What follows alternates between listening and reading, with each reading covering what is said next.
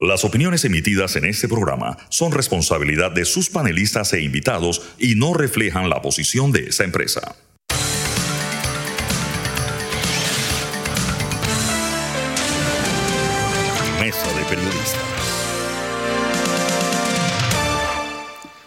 Buenos días Panamá, bienvenidos a Mesa de Periodistas, con el análisis profundo y diferente que los pone al día hoy en nuestra edición de primero de marzo. Feliz nuevo mes a todo el público Radio Escucha. Les habla Alfonso Grimaldo, Nueva Nación.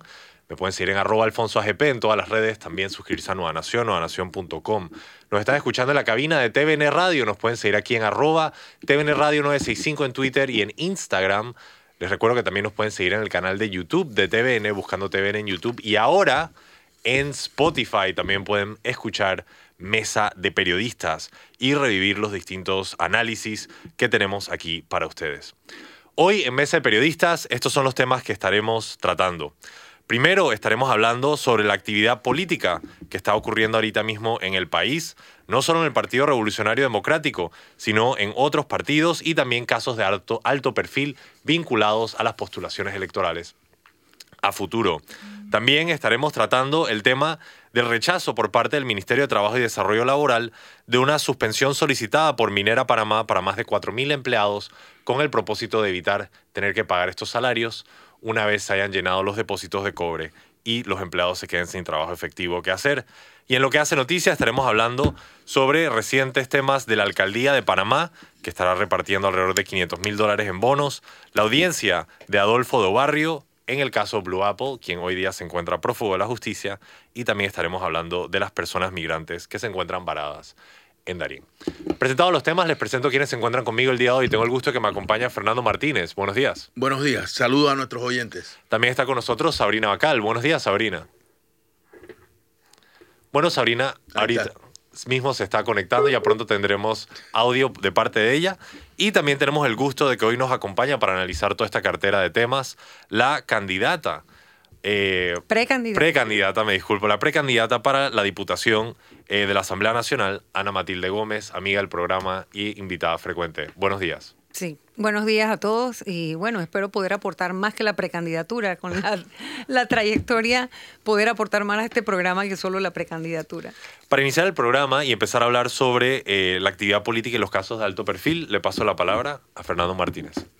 No, eh, en realidad la invitamos por su experiencia como procuradora, como diputada de la República, desde luego eh, por su recorrido como eh, candidata independiente eh, y como, sobre todo como jurista.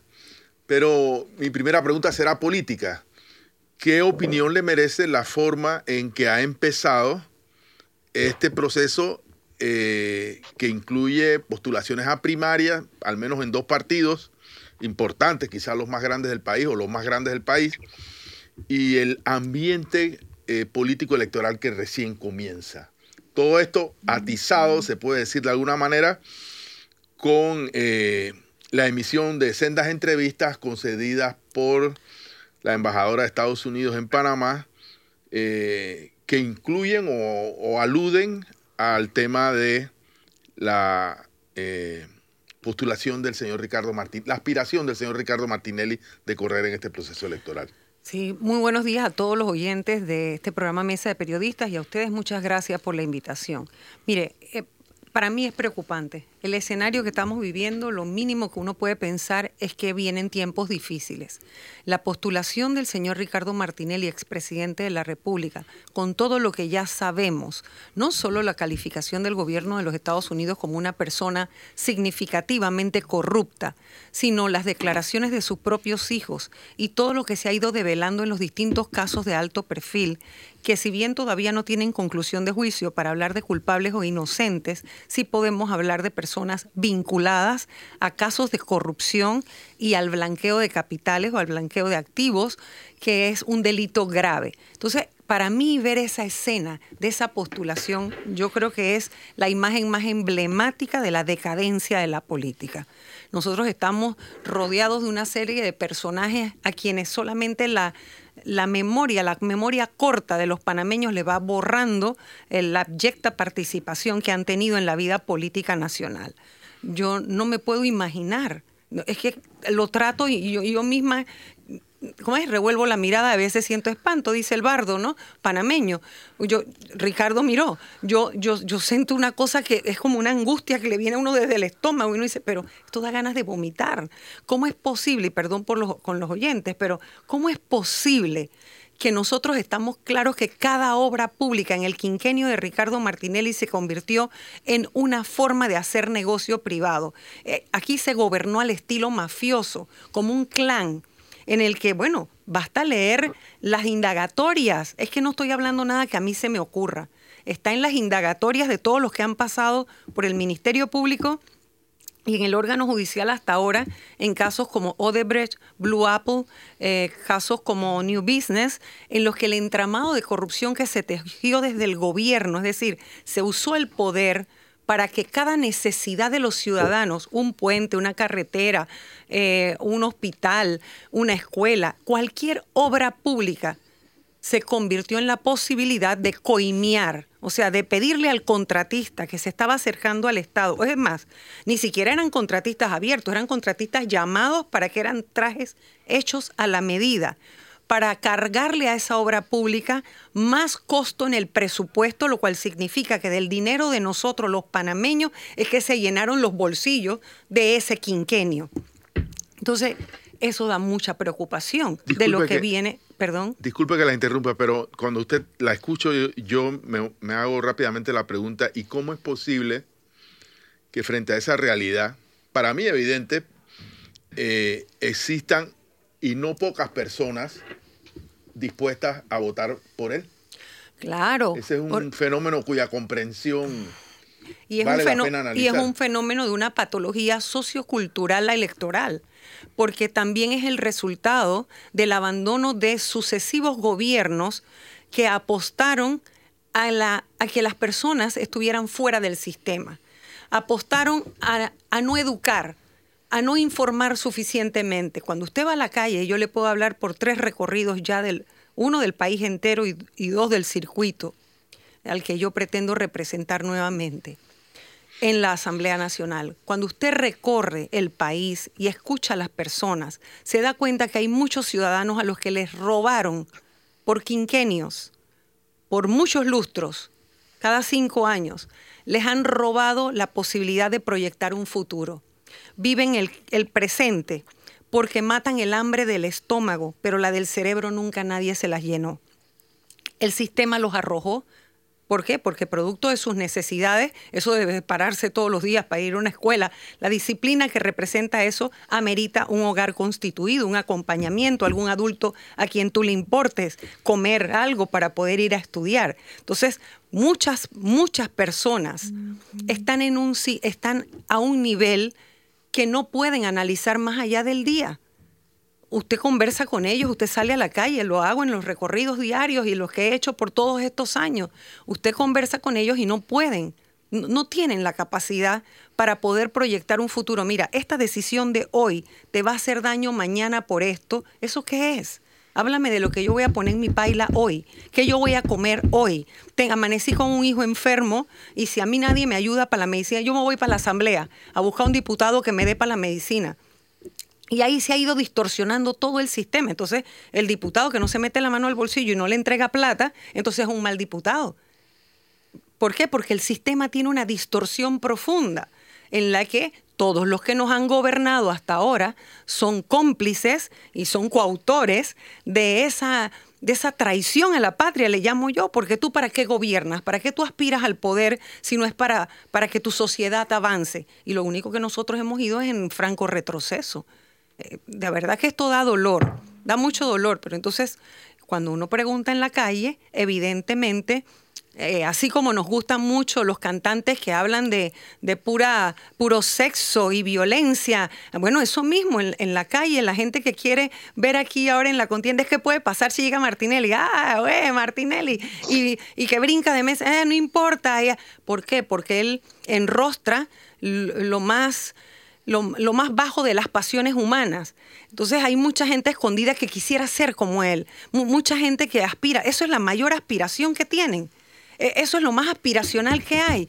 Un, eh, un, hombre que tiene plata, no importa si se la robó, un hombre que tiene plata, no importa cómo la consiguió, un hombre que tiene mujeres, no importa si no es una. Me explico, es una cantidad de desvalores y despropósitos de los cuales él está cosechando. Así que, sinceramente, el panorama que yo veo venir es un panorama complicado, es un panorama triste eh, y que, mientras tanto, lo que puede llamarse la gente, la posible oposición a una candidatura con ese perfil, ¿verdad? Este no es el único país que la tiene, lamentablemente es una crisis que hay en toda América Latina. Ese perfil de candidato. Del otro lado, ¿qué hay? La gente que dice, yo no me meto en política, esto es asqueroso. Están diciendo la verdad, es asqueroso, sí. Pero si todos decimos que no nos metemos, entonces ¿quién le hace frente a eso? Entonces, las personas con valores, con valores, bueno, reconocidos desde el punto de vista eh, ético como universales y compartidos por todos, ¿no? La solidaridad, la ética, la verdad, el respeto por, por la verdad, etcétera. Esos valores hay que llevarlos a la política, hay que entrar a la política. Es la única manera de combatir eh, posturas como la contraria. Sabrina tiene preguntas y comentarios. Sí, Ana Matilde, al análisis que usted hace y con su experiencia como ex procuradora, eh, yo sumaría la infiltración del crimen organizado, no solamente en todas las instituciones que tienen que ver con, seguridad, con justicia, sino principalmente en, en la Asamblea Legislativa. Y estamos viendo abiertamente, no solamente, o sea, eh, la, utilización de esos fondos de dudosa procedencia para financiar esfuerzos clientelistas contra los que nadie puede competir. Eh, y eso apela directamente a lo que usted estaba diciendo, de, una gran cantidad de ciudadanos, y lo digo sin ningún juicio de valor, que tienen que ver cómo resuelven el día más allá de dónde sale esa, esa plata que les están ofreciendo por el voto. Eh, esa unión de corrupción y crimen organizado que están, que están ligados en su inicio hace aún más compleja esta campaña electoral que empieza. La hace peligrosa.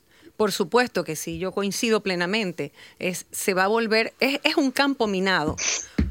Gobiernos que son corruptos, gobiernos que son laxos, le mandan un mensaje en general al crimen de que la impunidad es una mercancía. Es decir, ¿quién se puede librar de los brazos de la justicia? Aquel que puede pagar. ¿Y cómo puedo pagar? Porque tengo acceso a un funcionario corrupto que es capaz de infiltrarse o de tener injerencias indebidas en el sistema de administración de justicia, comprendido como un todo desde la parte de la persecución criminal, la prevención, la persecución y luego la sanción. Entonces, pero al crimen organizado le manda otro mensaje importante. Esto es un negocio sentado desde los partidos políticos, tenemos años ya, y con el gobierno del señor Martinelli eso se elevó potencialmente, o sea, eso fue elevado a otra potencia. El mensaje al crimen organizado es, señores, aquí desde los partidos políticos, desde la política, todo negocio es posible. Y es más, somos cascarones en venta al mejor postor. ¿Qué entendió el crimen organizado? Hay que participar en la política, hay que tener personajes que puedan la narrativa de ellos dentro del engranaje de la política sea una narrativa que defienda y que cuando no defienda, por lo menos pare cualquier intento o cualquier acción que busque transparencia, rendición de cuentas, aumento de pena, eh, eficiencia en la administración de justicia y usted vaya sumando. Así que sí es peligrosa porque las reglas con las que juega el crimen organizado no son reglas de niños. Sí, eso no es relajo.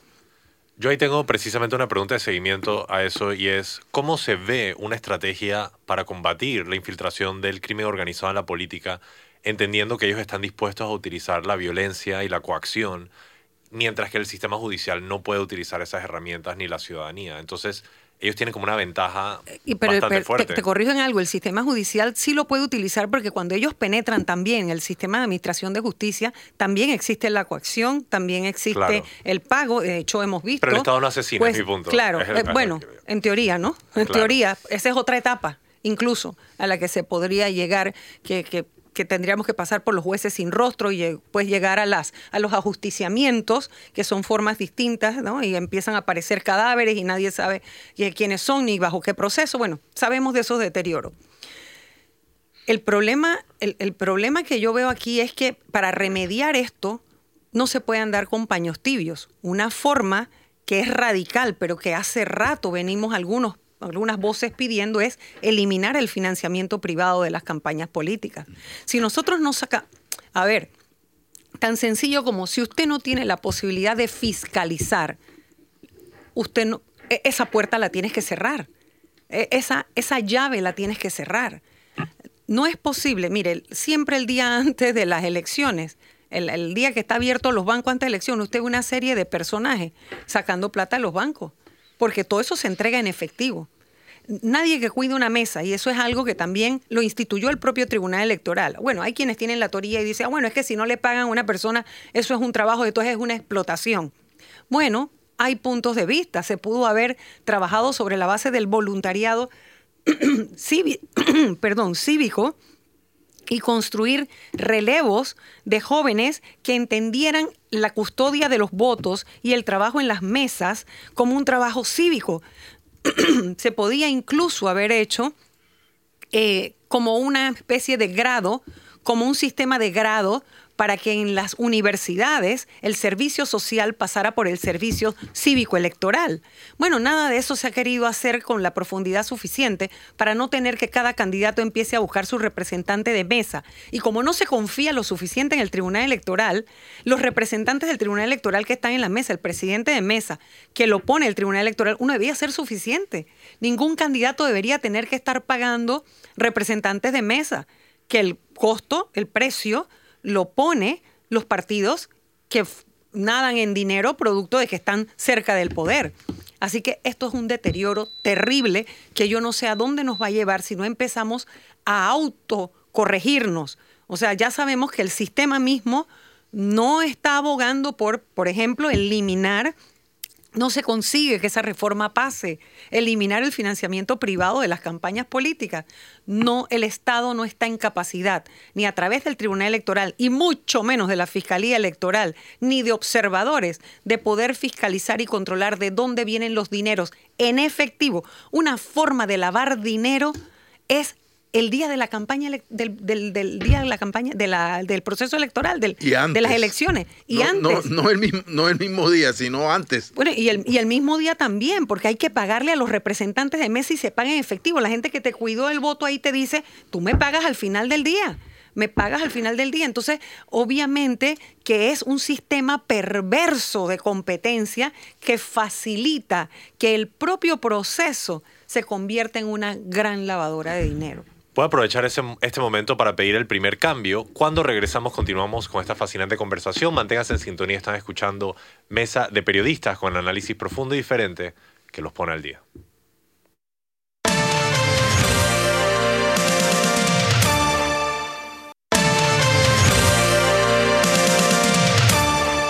Y estamos de regreso en Mesa de Periodistas con análisis profundo y diferente que los pone al día. Les recuerda, les Alfonso Grimaldo de Nueva Nación. Me acompañan Fernando Martínez y Sabrina Bacal, nuestra invitada del día de hoy, Ana Matilde Gómez. Continuamos la conversación con Fernando. Mire, este tema del financiamiento de la política, el clientelismo electoral, eh, es tan, pero tan medular. Eh, yo tenía aquí una pregunta que se la voy a hacer más tarde sobre la fortaleza de nuestras instituciones operadoras de justicia, pero me pareció tan importante. Nosotros tenemos una nota, no sé si lo tienen ahí arriba y la podemos pasar. Nada más para citar un ejemplo, pero es que me parece un ejemplo absolutamente descarado. Ayer el Consejo Municipal se reunió y a tambor batiente, ahí de pronto, porque el señor alcalde eh, dispone del presupuesto como si fuera eh, una monarquía, eh, incluyó que él iba a, tener medio millón de dólares para repartirlos en bonos de 50 dólares. Yo hablé con el periodista cuando vino de la entrevista y le digo, bueno, cuando el Mides da el, bono, el llamado bono solidario, primero identifica a la familia que sea efectivamente de pobreza extrema o una, o una familia donde la persona perdió su trabajo y no lo ha recuperado. O, una, o sea, hay una caracterización socioeconómica de la familia que va a recibir. Y hay un conjunto de requisitos, que sea un solo bono por familia, que la persona haga lo que ellos llaman trabajo social, en fin, hay herramientas, no son las mejores, pero son herramientas de control, eh, de transparencia sobre un recurso desde el cual el, Estado está disponiendo de, de él y el Estado debe supervisar que llegue a un destinatario con determinadas características, un beneficiario que cumpla un fin, un objetivo. Bueno, este periodista trató de indagar cuáles eran esos mecanismos y cuál es el objetivo mediante el cual el monarca de la alcaldía decide repartir medio millón de dólares. No existe. Bonos de 50, yo también lo leí, quedé espantado. Nadie, nadie da una explicación ni a quién está dirigido. Entonces, encima hay unos ediles o representantes que dicen que eso mismo se hizo el año pasado, pero que a ellos no les tocó.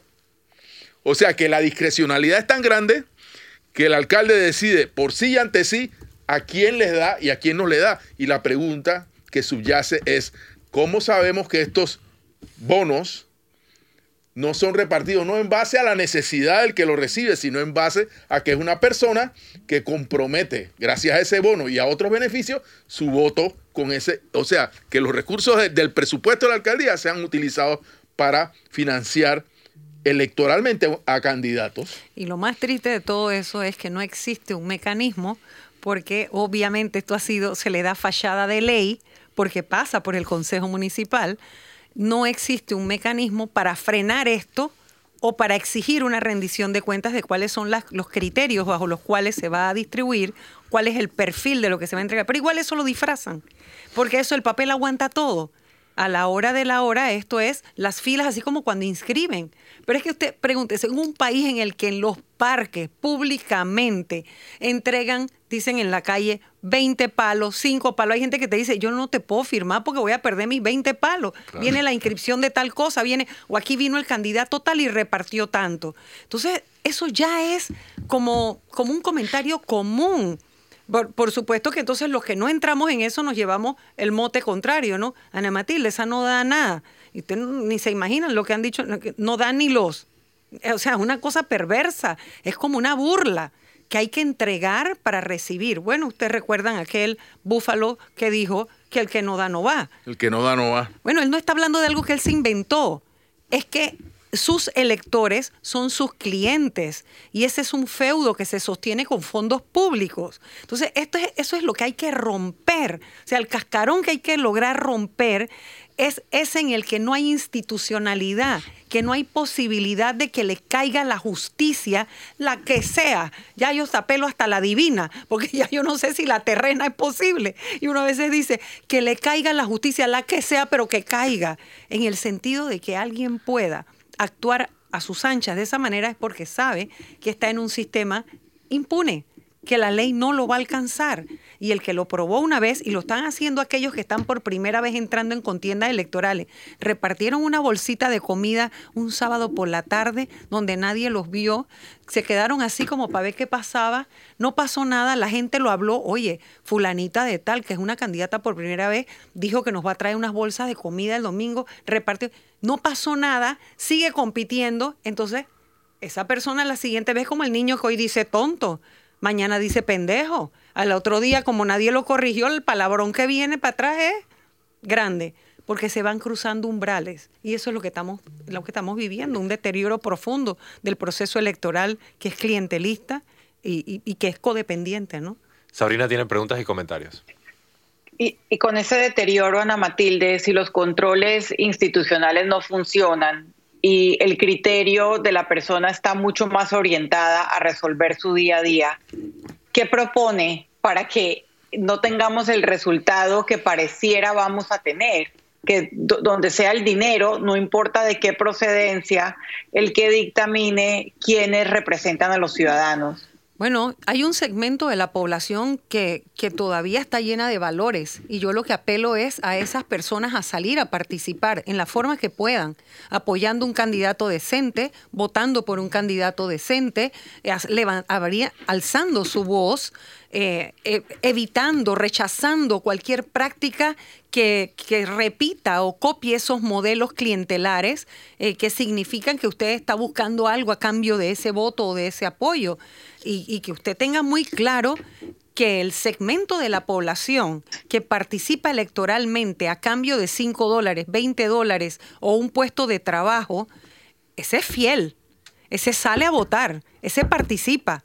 ¿Sí? Así que no, no podemos mirar para otro lado. O sea, aquí ya no se vale mirar para otro lado, Sabrina. Esto eh, hay que participar en la forma que se pueda, haciendo opinión pública, participando. Bueno, el, otro extremo es, es como en mi caso, bueno, metiéndose en la política. Pero si usted no quiere ir usted, entonces apoye a alguien que valga la pena y empiece a pensar cómo se puede hacer contrapeso a todo ese sistema podrido que tenemos. Fernando. Sí, eh, quería, aunque terminamos siempre hablando de lo mismo, quería dar un pequeño giro y, mirar ahora hacia el tema de su opinión sobre si hemos avanzado o no con respecto a las instituciones que imparten justicia. Eh, me refiero concretamente al Ministerio Público y al órgano judicial. Eh, tengo, bueno, yo siento que sí hemos avanzado, pero tenemos un procurador interino, lo cual es un problema serio. Eh, habla con mucha frecuencia, explica, eh, defiende su, gestión. Sus fiscales eh, están comprometidos con la persona. Es lo que yo veo. Eh, en el órgano judicial se, también se han hecho cosas interesantes, el tema de la, de la carrera judicial, el Tribunal de Integridad. Y,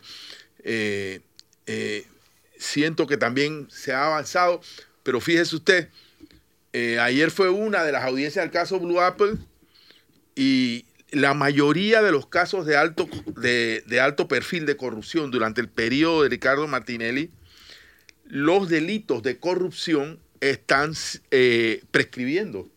Ocurrió en, en la audiencia preliminar de Odebrecht, en la cual la juez tuvo que reconocer que varios de los imputados por delitos de corrupción, eh, la causa había prescrito por el, tema del, el paso del tiempo. Del tiempo.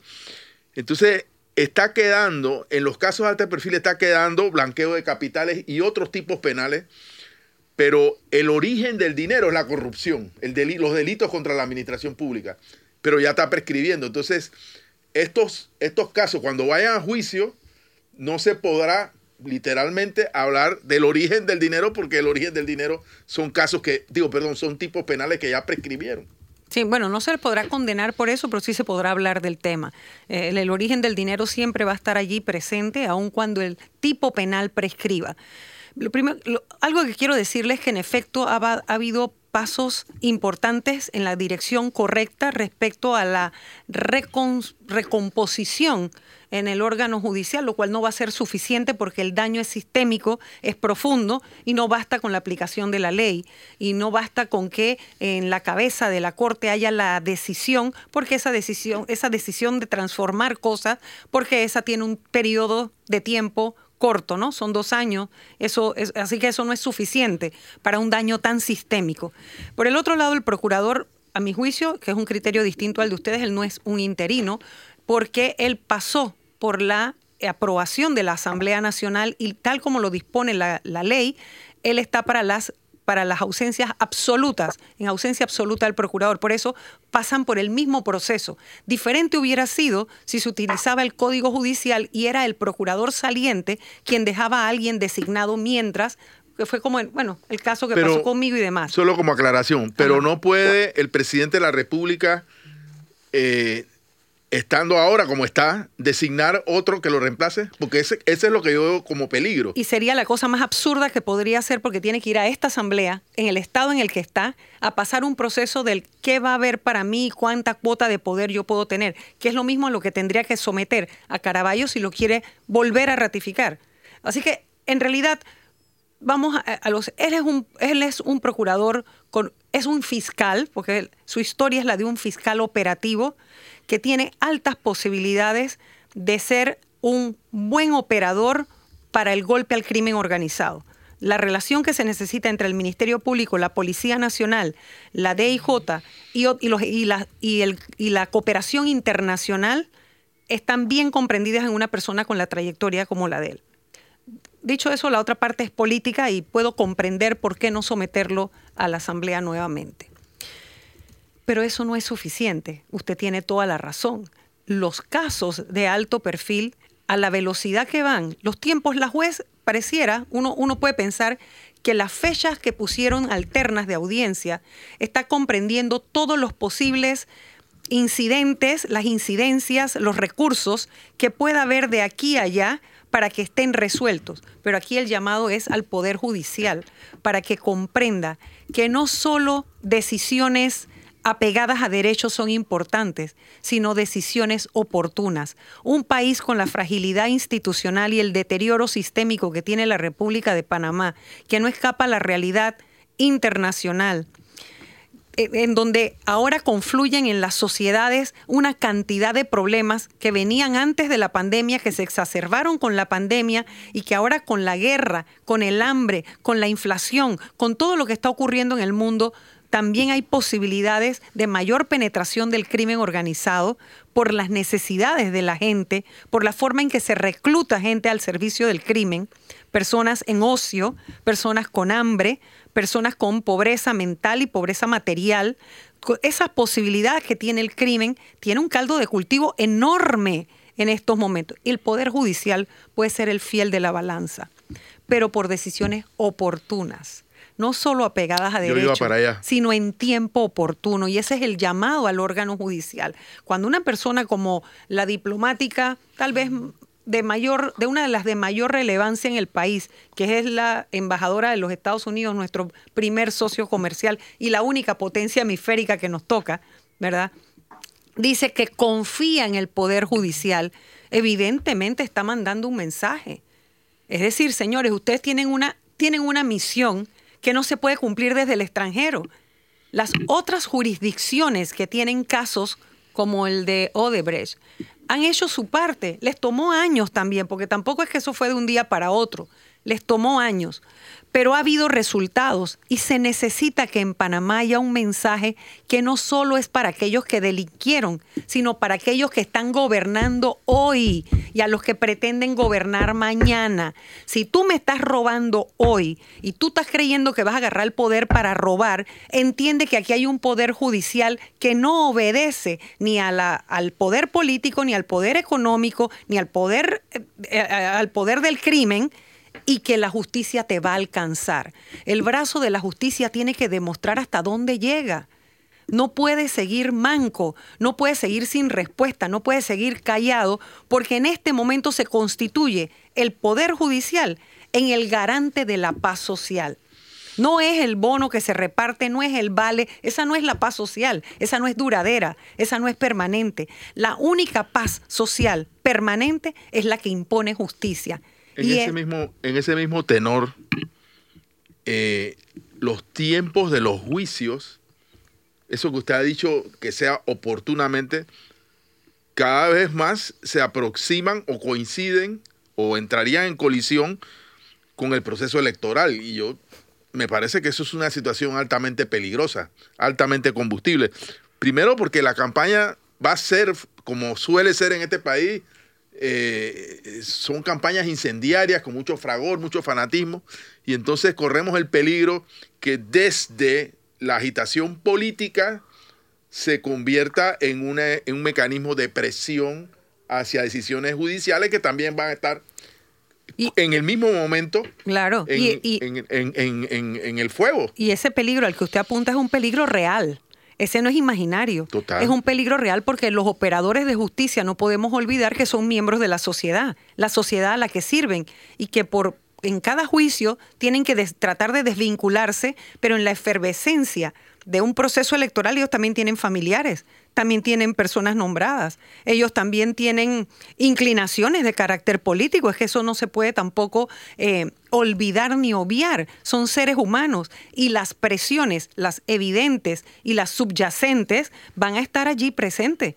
Así que sí es importante que las decisiones se produzcan lo más desapegadas posible, lo más distantes posible de la efervescencia electoral por la propia transparencia y la, la, propia credibilidad que necesita la sentencia, la decisión judicial, para que sea contundente, porque la contundencia de una sentencia no está solamente en lo grave de la pena o lo alto de la pena o que la misma se ejecute, sino en el endoso de legitimidad por la credibilidad que los ciudadanos le depositen a esa decisión judicial.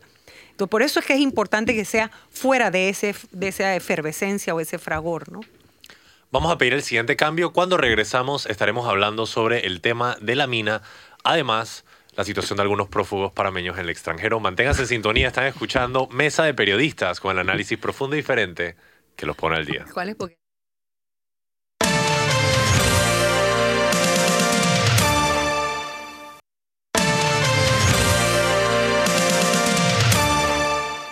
Y estamos de regreso en Mesa de Periodistas con análisis profundo y diferente que los pone al día. Les recuerdo brevemente, les Alfonso Grimaldo de Nueva Nación. Me acompañan Fernando Martínez y Sabrina Bacal, nuestra invitada de lujo del día de hoy, Ana Matilde Gómez.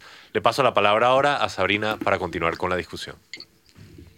Sí, creo que vamos a empezar a hablar del, del tema de, de First Quantum y las últimas acciones eh, que se han tomado. A mí me resulta muy, muy sospechoso esta eh, negociación tan prolongada, tan prolongada cuando supuestamente desde el año pasado tenían un entendimiento, pero lo último fue la decisión del Ministerio de Trabajo de rechazar la solicitud para suspender los contratos de unos 4.000 trabajadores de Minera Panamá. Eh, no sé en qué medida, y quisiera la opinión de Fernando, esto complique aún más llegar a un acuerdo pronto o eh, venga en beneficio del país. Yo creo que, el Ministerio de Trabajo ha hecho lo correcto. Eh, me gustaría las, opiniones de ustedes en estudio.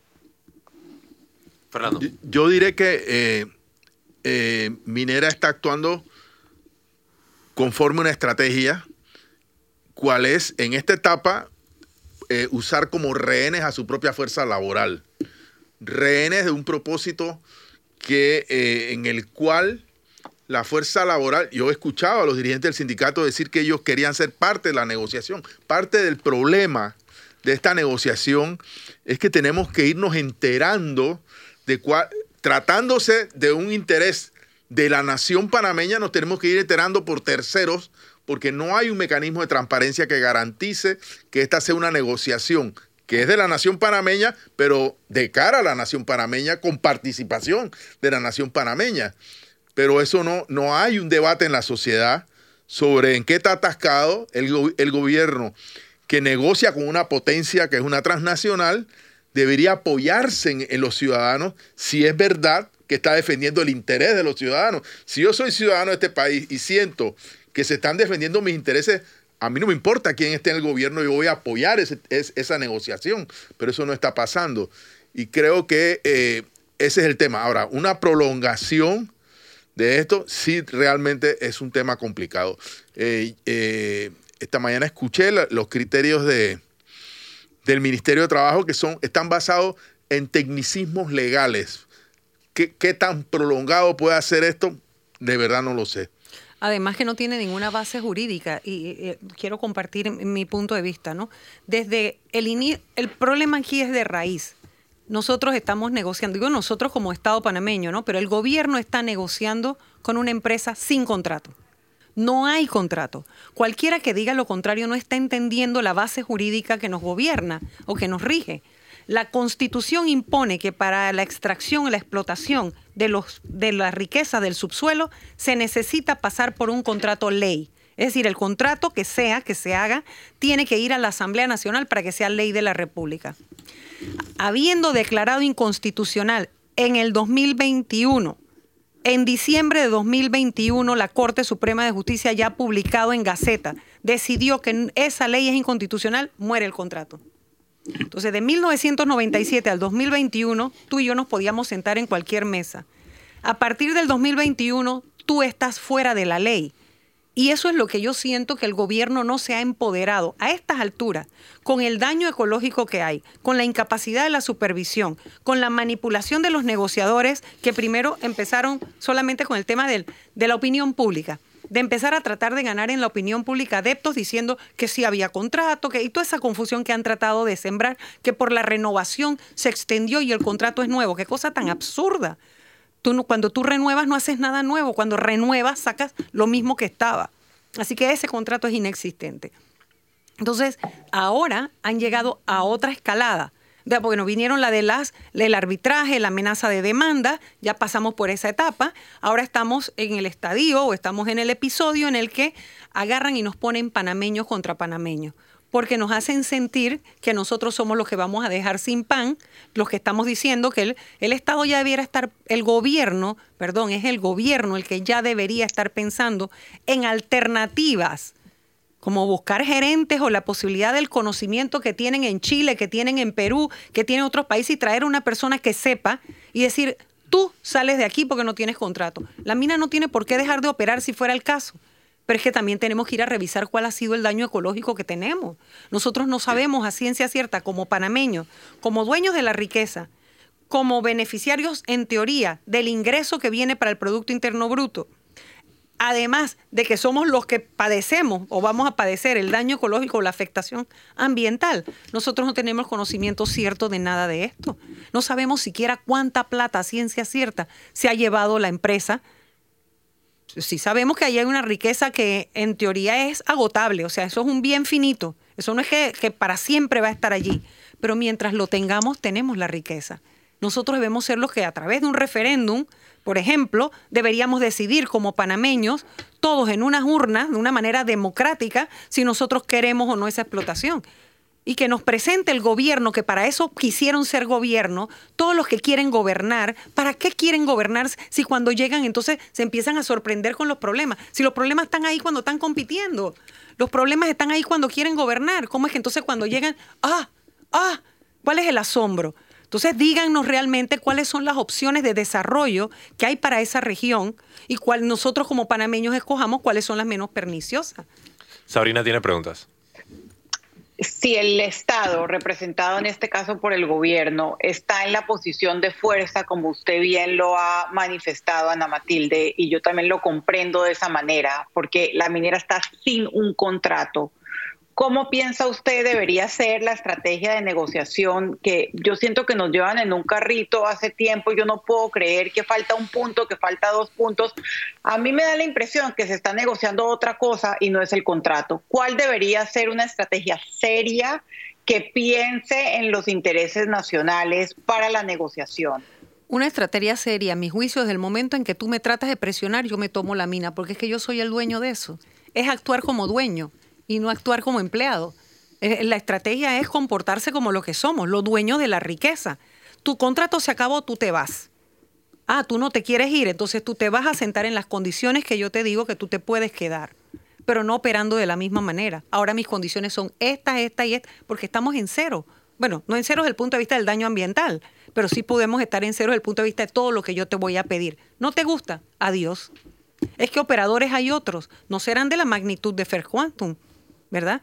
Pero, puede, pero estoy segura que existen otros que pudieran estar interesados si el gobierno mostrara transparencia, si rindiéramos cuenta, si fortalecieran las instituciones que tienen que fiscalizar y si nos comportáramos como lo que somos, los dueños de la riqueza. Y si me permite agregar, el riesgo siempre fue de la mina porque ellos son los que continuaron su inversión y comenzaron a extraer con un proceso de inconstitucionalidad en la Corte Suprema de Justicia. Pero es que además tu inversión no es mi problema, si tu inversión era necesaria para poder ganar. ¿Quién, quién que no invierte gana? Nadie. Correcto. Qué cosa tan absurda que ahora me quieras hacer sentir culpable por lo que tú has invertido. No me vengas con semejante historia.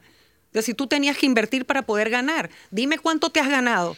Pero si yo tengo que esperar tus libros para yo saber cuánto tú te has ganado, yo estoy liquidada. O que yo te tenga que agradecer porque pagas la cuota del seguro. Por favor, que sabemos que O no la han pagado o- toda. O porque compran eh, eh, O temas escuelas.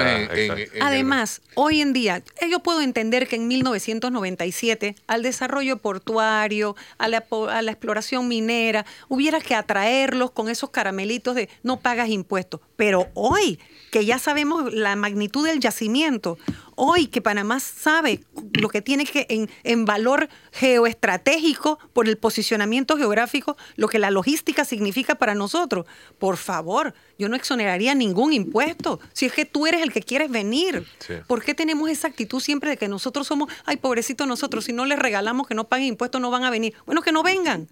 Que no vengan si la riqueza está allí. Es que, claro eh, que van a venir. Eso no es entendible tampoco cuando se hacen, eh, cuando se entregan eh, los impuestos a empresas turísticas.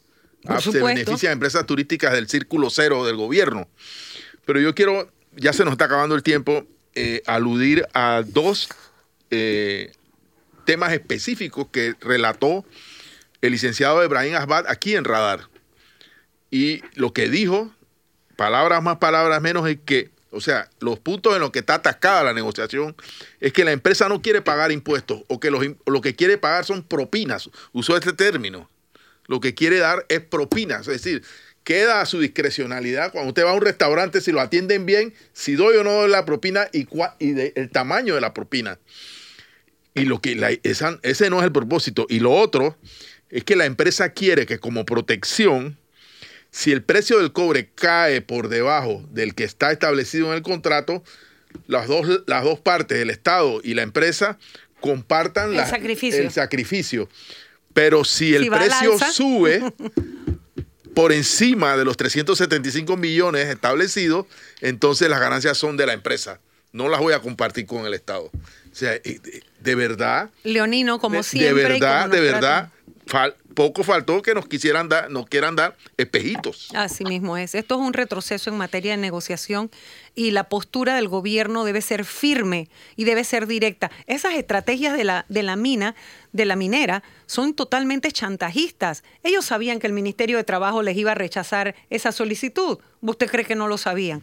Pero, pero es parte de, todo de de tirar esta cortina de humo en torno a qué es lo que están haciendo y ponernos a pelear panameños con panameños, cuando nosotros todos debemos estar unidos en los soberanos que somos, en los dueños que somos de la riqueza de ese suelo, que mientras esté ahí somos ricos.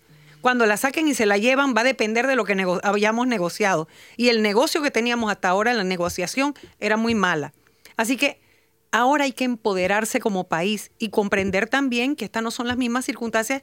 Eh, ahora, en el 2023, se sabe más sobre los daños que produce la minería a cielo abierto, el daño ecológico, el daño ambiental y hay otras alternativas de desarrollo que no podía haber la visión en 1997. No somos el mismo país y no deberíamos estar de la misma manera. Yo insisto, los gobiernos siempre tienen tres brazos fuertes fuertísimos, el derecho fiscal, el derecho penal y el derecho administrativo. Y si usted no los aplica es porque usted es parte del problema. Usted no quiere ser la solución. Y yo solo quisiera aportar que también es el punto estratégico en el cual está construida la mina, porque es uno de los nodos principales del corredor mesoamericano biológico. Entonces el argumento de, bueno, la verdad es que no cubrimos todo el territorio. Es como si yo dijera, dije, bueno, déjame apuñalarte en la yugular. Al fin y al cabo es nada más un pequeño espacio de tu sistema circulatorio. No, resulta que es el nodo Es el más importante. Entonces, en verdad, o sea, todavía eso no lo hemos comprendido a cabalidad, pero estamos afectando el flujo de, la Nos biología. Estamos haciendo daño y, y, las, las bonanzas que puede haber son temporales, son parciales. Así que realmente, pero es al gobierno al quien le corresponde. Cuando uno decide tratar de gobernar, es porque uno tiene un plan, una visión, llevar a, a, tu, a tu país a un estado de bienestar, a un lugar mejor de donde tú lo recibes. No para echar para atrás. De eso se trata gobernar. Pero entonces resulta que no comparten información, la que comparten no es suficiente y cuando deciden hablar pegan mentira. Entonces, ¿a dónde vamos allá? La última pregunta la tiene Sabrina. Sí, creo que usted ha, dado en el blanco con el tema de la transparencia en esta negociación, porque ha habido cero transparencia y la han querido reemplazar con, eh, diría yo, bravuconadas o enseñar una supuesta posición de fuerza que no han enseñado en la mesa y en los logros en cuñas. ¿De qué manera considera usted, sin afectar el curso de la negociación, porque de eso se agarran, un gobierno debería ser transparente con lo que se logra o no logra en esta supuesta negociación, y yo pongo hasta en duda eso, de un nuevo contrato, porque ningún ciudadano, todavía no nos han enseñado cuáles son los supuestos puntos donde no se han puesto de acuerdo en el contrato, dónde está, eh, en qué punto de negociación está el contrato, cómo se ejercería sin afectar la negociación, la transparencia necesaria de algo que, es de los panameños. Los recursos mineros son de todos. Por lo menos un informe diario del avance por lo menos debería haber una conferencia de prensa una vez a la semana, donde no controlada, donde los periodistas calificados, los bien informados del, área de conocimiento, pudieran abordar tanto a representantes de la empresa como a funcionarios públicos para poder hacer las preguntas que quisieran. Por eso sería, a mi juicio, mínimamente la forma en que se podría ir rindiendo cuentas de lo que se está hablando o de lo que está ocurriendo, con, con la posibilidad de abrirse a los cuestionamientos públicos. Y en este caso el interlocutor sería, por supuesto, el periodismo ¿no? investigativo al respecto.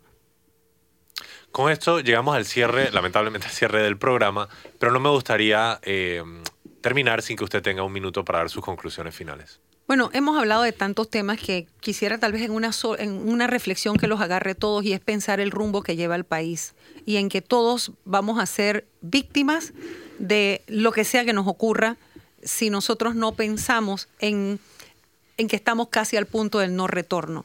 Estamos mandando un mensaje perverso al crimen organizado respecto a que la fragilidad institucional es tan grande y el daño sistémico es tan profundo que aquí cualquiera puede venir a hacer negocios en la forma que quiera porque no hay rendición de cuentas, no hay transparencia y porque el poder de la justicia retarda tanto que cuando ella puede aparecer en escena usted ya se ha ido con sus millones de aquí. Nosotros tenemos que limpiar nuestra cara a lo interno y también hacia afuera y recordar que hay una gran cantidad de panameños que necesitan que aquellos que hemos tenido oportunidades para superarnos, para educarnos, podamos escoger bien, dejar nuestras peleas individuales, nuestra, nuestra visión individualista y pensar en lo colectivo, porque el no podemos que seguir en manos de aquellos a quienes les robaron su futuro y solamente piensan en hoy porque tienen hambre, porque están fuera del sistema educativo, porque están sin servicios de salud. O sea, lo más básico les falta.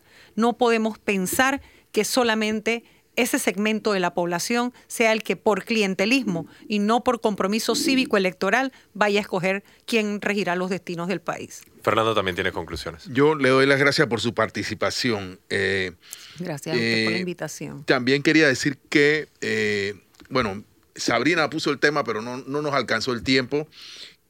Pro Panamá tiene una publicidad o, una promoción del país vendiendo a nuestro país como un posible un país minero.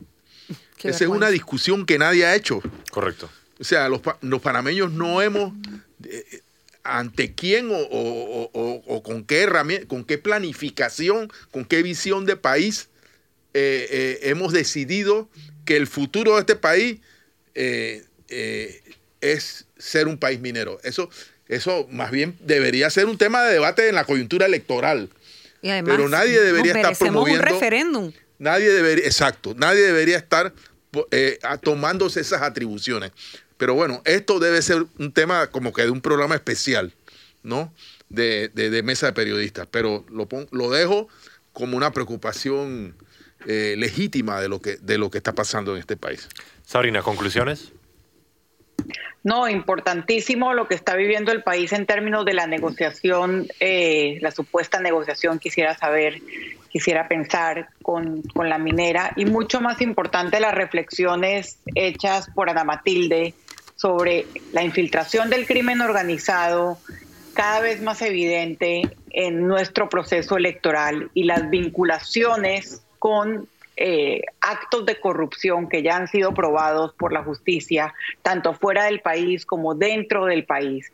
Esta es una elección supremamente importante y dada las, eh, la situación económica del país, hay mucha gente que no tiene la posibilidad de tomar una decisión basada en todo lo que está en juego. Así que eh, creo que no, no es necesario recalcar lo importante que es tomar una decisión basada en el futuro del país, pensando en el impacto que la decisión que de hoy en día tendrá en el futuro de nuestros hijos y nuestros nietos. Definitivamente una importante discusión que tener para iniciar el día y el mes de marzo. Eh, antes de despedirnos, pasemos a ver cuáles son las cinco noticias más leídas en tvn-2.com. Número 5. Sobrevivientes de accidente en Hualaca se recuperan en el hogar Medalla Milagrosa. TVN ha estado dando cobertura de seguimiento a este trágico incidente y los resultados posteriores. Si desean tener más detalles sobre la situación de las víctimas, eh, pueden entrar a tvn-2.com para leer más al respecto. Pasemos a la cuarta noticia más leída en tvn-2.com. Fiscalía pide condena para Adolfo do Barrio jueza se acoge a término de ley para decidir. El mismo se encuentra prófugo de la justicia, así que el juicio fue in absentia, en su ausencia. Eh, posteriormente habrán otras determinaciones, aunque ahorita mismo la posibilidad de que él sea extraditado a Italia no existe.